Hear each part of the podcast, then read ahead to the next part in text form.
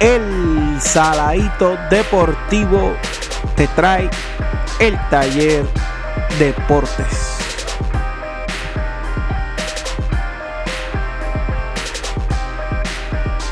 Bienvenidos a este segundo episodio del taller Deportes podcast. Vamos a estar discutiendo en el día de hoy los mejores 5 small forwards y los mejores 5 shooting guards. Si lo quieren en español, los mejores 5 escoltas y los mejores 5 delanteros pequeños. Esto es una serie de rankings que estamos haciendo donde en el episodio anterior discutimos los mejores 5 point guards de la liga. Y en el episodio que le sigue a este vamos a estar discutiendo los mejores 5 power forwards o delanteros fuertes, como usted lo quiera llamar, y los mejores 5 centros. Antes de comenzar eh, el ranking del día de hoy, quiero traer unas noticias relacionadas al mundo de la NBA, donde el equipo de los Phoenix Suns despide al gerente general Ryan McDonough apenas a semana y media de comenzar la temporada de la NBA. Este gerente general fue criticado por muchas movidas y realmente era uno de los que estaba en la cuerda floja para salir. Pero lo que los analistas deportivos dicen a través de sus medios es que lo, que los sorprende es el timing, es el momento en el que pasa.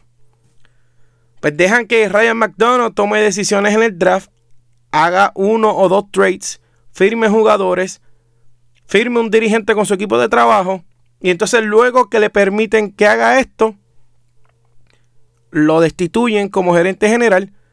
Y de paso dejan a James Jones, que era el vicepresidente de operaciones, básicamente el ayudante primordial y principal del gerente general. Se queda James Jones eh, junto a otro directivo a cargo interinamente. Pero se dice que, la franquicia de los Phoenix Suns eh, y su dueño Robert Sarver están eh, considerando grandemente dejar a James Jones liderando este equipo de Phoenix Suns. Pero también eh, nombres como Kevin McHale, entre otros, han sonado para esta posición. En otra noticia, el point guard de Jonathan Murray de los San Antonio Spurs en un juego de la pretemporada eh, sufrió una lesión de la rodilla y sucedió lo peor ACL, va a estar fuera la temporada. Greg Popovich eh, se vio un poco triste por la noticia, ya que esto es uno de los jóvenes que ellos draftearon y, ellos entienden que tiene mucho futuro. Un jugador bastante defensivo y que se había dedicado mucho a trabajar con su ofensiva en este off-season. Ahora mismo el jugador Derrick White va a tener más labor junto a Patty Mills. Eh, como armador, como la posición point guard en este equipo de San Antonio. Y también me lleva a preguntarme si DeMar DeRozan entonces estará más activo en el playmaking. Cosa que yo entiendo que sí. Van a tener que usar a DeMar DeRozan eh, como playmaker en muchos minutos. Pues, ¿verdad? Para, para tratar eh, de suplementar y, de rellenar eh, esta labor que van a perder desde John T. Murray, que se esperaba mucho, un fuerte candidato a Most Improved Player esta temporada. Y la última noticia que vamos a tocar en el día de hoy, antes eh, de comenzar con los rankings, es que Jimmy Butler se reunió con Tom Thibodeau de nuevo, pero no fue para decir que se quería quedar en Minnesota, sino que sigue firme en que lo cambien de equipo. Y su intención no es perder ningún juego de la temporada, Así que cabe la posibilidad de que Jimmy Butler, estando molesto, quizás vista el uniforme de Minnesota, es lo que se procesa el cambio, porque las conversaciones que habían con Miami, con diferentes equipos, por nombre, diferentes nombres de jugadores que los equipos no quieren soltar, se aguantaron esas negociaciones. Así que esto puede tomar tiempo, esto va para largo y yo creo que Jimmy Butler puede ser que vista el uniforme de Minnesota, aunque esté molesto, como profesional que es. Pero lo ideal sería que Minnesota lograra cambiarlo antes de comenzar esta temporada, pero se le está acabando el tiempo. Estamos 7, 8 días ya de que la temporada comience. Así que sin más preámbulo, vamos a comenzar con este ranking. Hoy tengo dos posiciones que rankear. Vamos a comenzar con los escoltas, con los shooting guards. Quiero dar eh, cuatro menciones honoríficas. Este ranking se me hizo un poco difícil, pero usted verá después eh, cómo yo le voy a explicar para que usted me entienda. Y podemos diferir, pero usted me va a entender.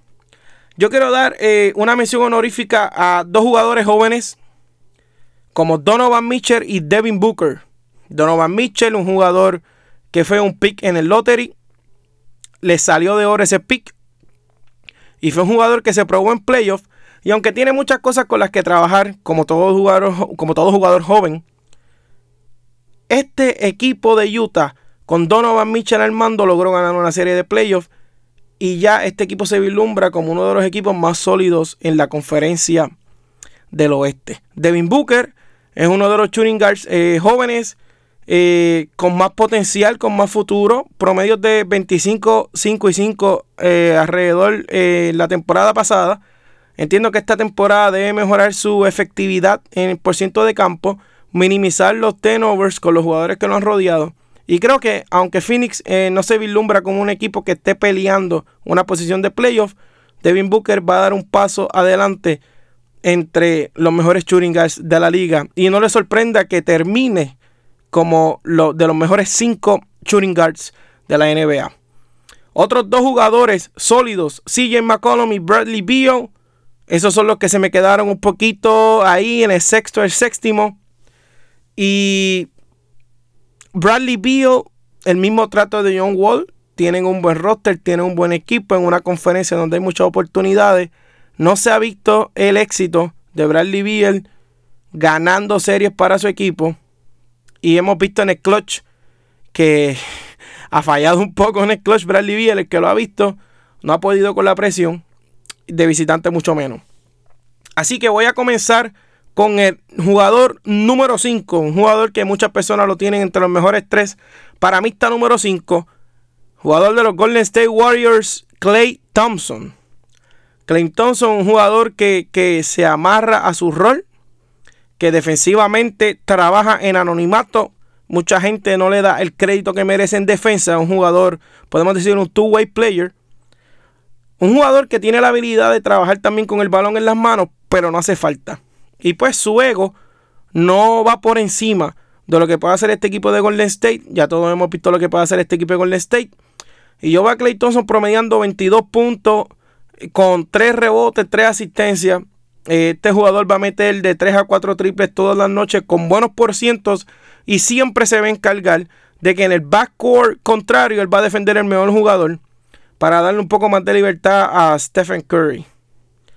Por eso yo voy a Clay número 5. Muchas personas lo tienen top 3, top 2. Pero ahora mismo ofensivamente Clay Thompson es un jugador que el 80% o 90% de su juego es catch and shoot. Y es un tirador, hace bien su rol defiende bien, pero yo creo que hay jugadores más completos que él eh, en este ranking. El número 4, de Mar de Rosan, perteneciente a los San Antonio Spurs esta temporada, fue cambiado por Kawhi Leonard. Fueron eh, la parte central de ese cambio. Yo veo, además de Rosan, subiendo un poco eh, su puntuación con 26 puntos por juego, 5 rebotes y le subí a 5 asistencias por la noticia que mencioné hace unos momentos desde John T. Murray. Yo creo que DeMar DeRozan va a tener que trabajar en el playmaking, va a tener que mover el balón y yo creo que él tiene la habilidad de crearle para otro un jugador que es eficiente, un jugador que es de sistema y yo creo que este equipo de San Antonio lo va a ayudar eh, a mejorar su all-around eh, game. Así que yo voy a de Rosan con 26, 5 y 5, jugando un equipo de San Antonio que debe de meterse a los playoffs y siendo el foco central de este equipo junto a la Marcus Aldrich. En la posición número 3, Víctor Oladipo. Y lo tengo acá arriba porque lo que hizo Víctor Oladipo el año pasado, entrar a la postemporada, jugar una serie tan sólida ante los Cleveland Cavaliers, fue grande. Y Víctor Oladipo, yo lo veo esta temporada promediando 25 puntos, 6 asistencias, 4 rebotes. Y Víctor Oladipo es un jugador versátil, un jugador que demostró liderazgo en la cancha, un jugador que defiende, que puede jugar la 1, que puede jugar la 2, que anota el triple, que ataca el canasto, atlético, agresivo. Y yo creo que este equipo de Indiana sobrepasó por mucho las expectativas que tenían el año pasado. Y yo creo que él va a seguir elevando ese nivel de juego. Y por eso lo posiciono como el tercer mejor shooting guard de la NBA para el 2018-2019. En la posición número 2. Y esta fue la batalla más grande que yo tuve en la posición del 2 al 4. Tengo que ponerlo como quiera aquí. Al señor Jimmy Butler cuando hablamos del equipo que pertenece, pertenece a los Minnesota Timberwolves. Claro. No sabemos hasta cuándo. No sabemos si se va a arreglar. No sabemos cuándo lo va a cambiar. Y no sabemos qué rol va a tener en el equipo que lo cambien. Si es que logran cambiarlo. Jimmy Butler yo lo veo promediando 23 puntos, 6 rebotes, 5 asistencias. Jimmy Butler es un jugador que no se sienta si no se tiene que sentar. Juega todo el partido si lo tiene que jugar. Deja todo en la cancha. Yo creo que es el shooting guard, el mejor two-way shooting guard de la NBA. Defiende a cualquiera. Te defiende a jugadores de la posición 2 hasta la posición 4. Te defiende el mejor jugador del otro equipo. Tú le das la bola y él te lleva a Disneyland. Él te lleva a donde te tiene que llevar. Y por eso Jimmy Butler, a pesar de los problemas que, que ha tenido de química, con, este, con este equipo de trabajo de Tom Thibodeau, yo lo tengo que poner en la posición número 2. Porque es básicamente en cuestión de ofensiva y defensa, para mí el shooting el más completo de la NBA. En la posición número 1, James Harden, el jugador más valioso de la liga. Para mí ha sido el más valioso de los últimos dos años. Pero legal y oficialmente, el MVP de la temporada pasada, el alma de los Houston Rockets, la superestrella, mejor shooting de la liga. Yo lo veo promediando 29 puntos con 9 asistencias, 4 o 5 rebotes. Va a seguir siendo el líder en tiros libres por la habilidad que tiene de coger faltas personales. De tiros libres anotado, va a ser el líder y va a estar entre los líderes de los tiros libres eh, tirados por partido también. Su porciento de 3 es bueno. Y va a meterte también alrededor 2, 3, 4 triples. Va a hacer triple dobles durante la temporada. Y doble dobles ni se diga entre puntos y asistencia. James Harden definitivamente es el mejor shooting de la NBA. No hay duda de eso. Y yo entiendo que si lo vamos a dividir por parte, esta posición de shooting iría James Harden número 1. Y el grupo del 2 al 5 y podemos decir del 2 al 7, incluyendo a Bradley Beal y CJ McCollum, ese bonche va junto. Pero James Harden se separó de todos ellos. Definitivamente, ah, y mejoró en defensa. No es elite defendiendo. James Harden no es elite, pero mejoró en defensa. Y cuando tú tienes un tipo que es tan dominante en el uno contra uno, junto a Kevin Durant, para mí los mejores jugadores uno contra uno en la liga. Cuando tú tienes jugadores así que son tan dominantes en ofensiva, que te mueven el balón, que te hacen mejor a, los demás jugadores, a los demás compañeros, que van a rebote. Oye, tú no necesitas que el tipo sea una máquina defendiendo. Lo que, lo que está haciendo en defensa, lo está haciendo separarse. Más aún en la posición de Churingal. Y yo no veo duda de que James Harden vuelva a repetir como el mejor Churingal de la NBA. Pasando rápido al small forward. Ya les dije Churingal. Eh, voy a resumir más adelante. Les voy a mencionar de nuevo el orden. Así que comenzamos con unas menciones honoríficas que no voy a mencionar mucha estadística. Oro Porter de los Washington Wizards y Chris Middleton. Yo creo que son los dos jugadores que están rayando, tratando de, de entrar a este grupo de cinco eh, delanteros pequeños de la NBA. Pero no están ahí. Así que el quinto mejor small forward de la NBA para el 2018-2019, Paul George del Oklahoma City Thunder. Yo creo que Paul George ofensivamente tuvo unos problemas. Él tuvo una operacióncita que se hizo menor. Un problema en el codo. Paul George es un jugador que ahora sin Carmelo Anthony, la ofensiva eh, se va a enfocar en Westbrook y él. Cuando Westbrook salga de cancha, este va a ser el equipo de Paul George. Yo creo que Paul George va a subir a 24, 25 puntos por partido. Con 6 rebotes, 3, 4 asistencias. Va a tener, eh, wow, su dosis eh, por juego de 2 o 3 cortes de balón con 3 triples. Va a estar entre los líderes en los triples. Y es un jugador que es de los mejores eh, defensores en el perímetro.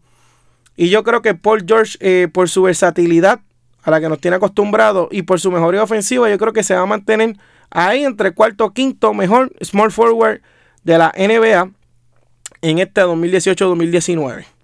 En la posición número 4 tengo a Kuwait Leonard. Y mucha gente, wow, muchas personas eh, yo creo que van a diferir de mí. Muchas personas tienen a Kuwait Leonard hasta en, en el ranking de los mejores tres jugadores de toda la NBA.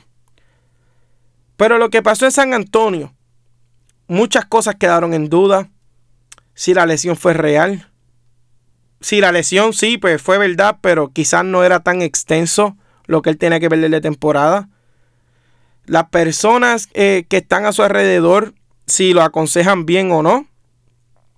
Ahora está en un equipo nuevo y mucha gente piensa, ¿habrá sido Popovich el que se encargó de hacer ese milagro en Kuwait Leonard de mejorarlo tan rotundamente en ofensiva? Y ahora cuando llega a Toronto, quizás no es el mismo. Puede pasar. Un equipo nuevo, compañeros nuevos, un coach nuevo, conferencia nueva. Así que muchas eh, variantes con Kuwait Leonard. Yo no tengo duda de que Kuwait Leonard en, su 100% es uno de los mejores 4 o 5 jugadores de la liga. Probablemente lo tienen top 3 por su condición de two-way player. Pero yo lo tengo número 4 para esta temporada por muchas incógnitas. Cómo vendrá de la lesión. Así que yo tengo a Leonard promediando 25 puntos, 6 rebotes, 4 asistencias con sus 2, 3 cortes de balón y 2 tapones. Two-way player, best two-way player in the league, eh, lo tengo número 4. En la posición número 3, una de las más difíciles, esta posición del 2 al 4, bien difícil. Tengo a Giannis Antetokounmpo de los Milwaukee Bucks. Tiene dirigente nuevo, ahora sí tiene un dirigente de verdad, en Mike Budenholzer que viene de la línea de los San Antonio Spurs. Ahora tiene un dirigente que va a jugar sistema.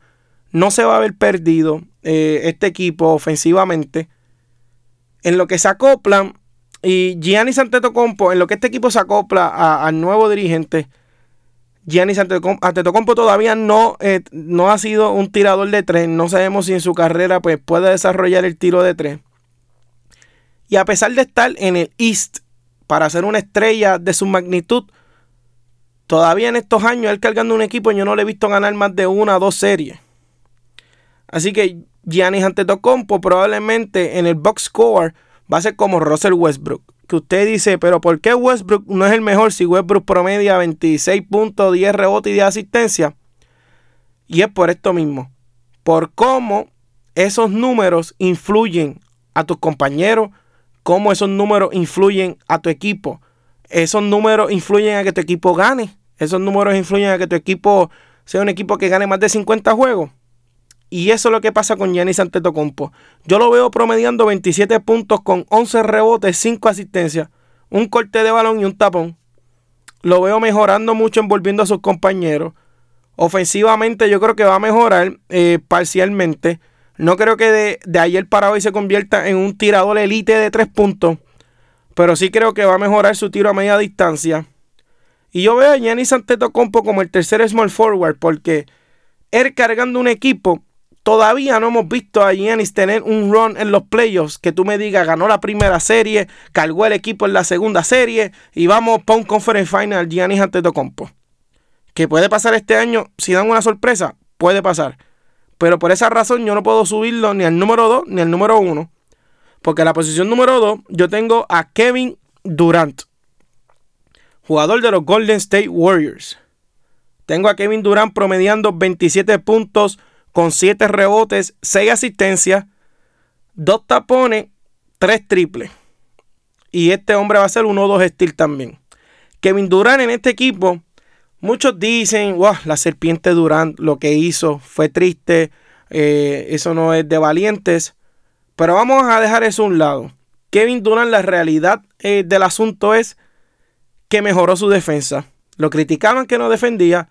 Es verdad que tiene jugadores como Clay Thompson y Stephen Curry que ofensivamente le permiten a Durant descansar un poco esa carga para enfocarse más en defensa, pero definitivamente Kevin Durant mejoró su defensa, va a estar promediando dos tapones eh, y dos steals, uno dos steals, va a, darnos su dosis de triple. Con sus 27 puntos, cualquier noche puede meter 30-35 pero Kevin Durant es el mismo caso de Stephen Curry. Kevin Durant puede entrar al último parcial con 32 puntos. El equipo está arriba por 17 y no toca la cancha los últimos 9 minutos. Kevin Durant, a pesar de que no va a ser el líder en puntos en la liga, yo lo veo tirando 49-50% de campo, muy eficiente, con un 39-42% de 3. Va a tirarnos su 85-90% del tiro libre. Un jugador muy eficiente su defensa bastante sólida. Puede defender jugadores de las 2 a la 4 por su estatura, sus brazos largos. Y es un jugador bastante completo que lo hace de todo. Que te anota en la pintura, te anota de espaldas el canasto, te anota en movimiento, te anota el triple, coge falta y mete los tiros libres. Yo creo que Kevin Durant ofensivamente, si no es el jugador más completo de la liga, está paseándose entre ellos con el número uno de la posición Churingal, que lo mencioné hace unos minutos, James Harden. Pero a pesar de esto y a pesar de que Kevin Durant se ganó a este jugador en unas finales y que quizá, le, quizá no le llevó el MVP de finales, lo venció, yo creo que por la ayuda que tiene Kevin Durant y, y por la situación en la que está, y como esta temporada de Golden State Warriors, ellos se han encargado de llegar sanos a la postemporada, yo creo que LeBron James es el número uno y sigue siendo el número uno. Veo a LeBron James tomando una carga ofensiva mayor, promediando 28-29 puntos, que hace varios años no lo hace, con 9 asistencias, 8 rebotes, un steal y un tapón. Y oye, mi gente, en el West está Golden State, Houston, Oklahoma City, Utah. Son cuatro equipos Después por ahí va a estar San Antonio, estos equipos así. Pero déjeme decirle una cosa. Si LeBron James mete este equipo joven, que no tiene tantos tiradores y que tiene muchos jugadores volátiles, si los mete entre las primeras tres o cuatro seats de, de esta postemporada, yo creo que LeBron James va a ser un candidato fuerte a llevarse el jugador más valioso luego de estos años. Y yo creo, yo veo este equipo de, Los Ángeles Lakers peleándose la quinta y la sexta posición, pero si LeBron los lleva un tercer, un cuarto lugar, los veo bien sólidos. Así que ese es el número uno, LeBron James. Y haciendo un recap, Shooting Guards, Clay Thompson 5, DeMar DeRozan 4, Víctor Oladipo 3, Jimmy Butler 2, James Harden número 1, Small Forwards, Paul George 5, Kawhi Leonard 4, Giannis Antetokounmpo 3, Kevin Durant 2 y LeBron James 1. Y con eso culminamos el segundo episodio de El Taller Deportes Podcast.